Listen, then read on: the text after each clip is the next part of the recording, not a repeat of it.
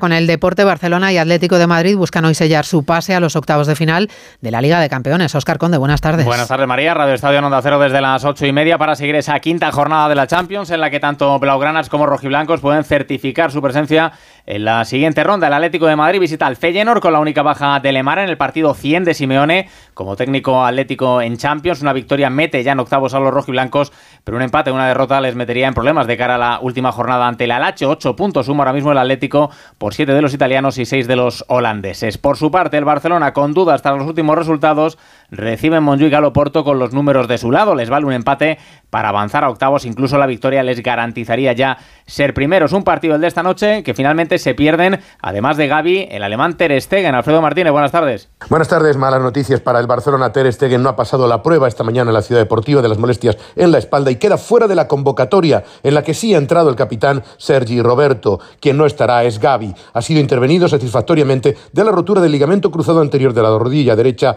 y también de una sutura meniscal. El club no da tiempo de baja, pero no será inferior a los ocho meses. Del resto de la jornada de hoy destacan los partidos de un abierto grupo F, París Saint-Germain, Newcastle y Milán Dortmund y el duelo entre Manchester City y Leipzig pelean por ver quién acaba líder de un ya resuelto grupo G. Mañana turno para el Real Madrid, clasificados los blancos, les basta con un punto en el Bernabéu ante el Nápoles para ser primero, se pierde el encuentro Modric, ha descartado las pruebas lesión, pero esa sobrecarga muscular le hará descansar ante los italianos y previsiblemente el fin de semana frente al Granada. En la rueda de prensa previo, muchas preguntas para Carlo Ancelotti sobre su futuro, que el técnico italiano se ha tomado con sentido del humor. Uh, yo vuelvo al principio de la temporada que no hablo de mi futuro. No puedes asegurar que vas a seguir la próxima temporada. Te doy la oportunidad de hacer una otra pregunta distinta.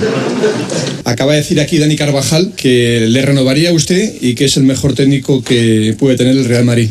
Tiene razón.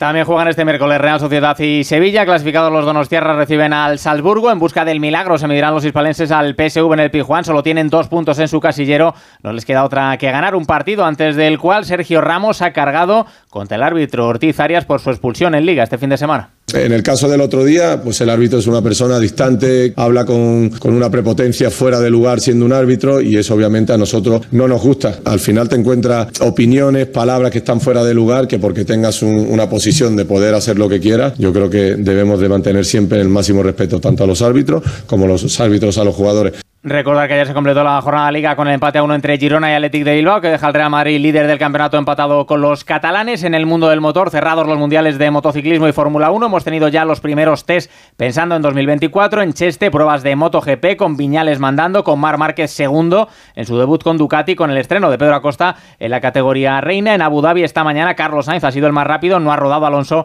que lo hace ahora en la sesión vespertina. Y en baloncesto, el Real Madrid disputa esta tarde en Belgrado su partido aplazado de Euroliga ante el Maccabi de Tel Aviv. ¿Has pensado cuándo fuiste al dentista por última vez? Desde que nacemos hasta que envejecemos, la salud de la boca debe acompañarnos todos los días. Yo voy